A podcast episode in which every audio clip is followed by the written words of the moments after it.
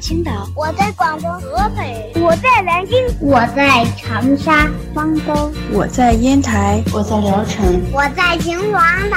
收听高个子叔叔讲故事，收听高个子叔叔讲故事，收听高个子叔叔讲故事，收听高个子叔叔讲故事哦。这里是荔枝电台 FM 九五二点零九混故事台，我是主播高个子叔叔，愿我的声音陪伴你度过每一天。今天要讲的故事的名字叫做《在院子里露营》，这是《红帽子艾米丽》绘本系列故事，作者是法国多米蒂耶·德普雷桑塞著。邢培建翻译。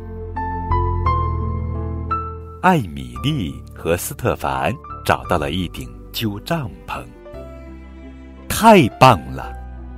爸爸妈妈同意他们今晚在帐篷里睡。他们俩马上拿来自己的被子和枕头，在帐篷里铺好床。吃完晚饭，艾米丽穿上睡裙。斯特凡换上睡衣，他们像大人一样拿着手电筒，来到帐篷里，钻进被窝。爸爸妈妈进了屋，天开始变黑了，变得太黑了。爸爸妈妈，我们忘了带小熊。妈妈拿来了艾米丽的小熊，还有斯特凡的蚊子。帐篷里有一只蚊子。爸爸过来赶走了蚊子。我要撒尿，斯特凡说。我也去，艾米丽说。看那边，灌木丛里有东西，一闪一闪的，肯定是巫婆的眼睛，她在监视我们。啊！救命呀！在那儿，一个巫婆来抓我们了。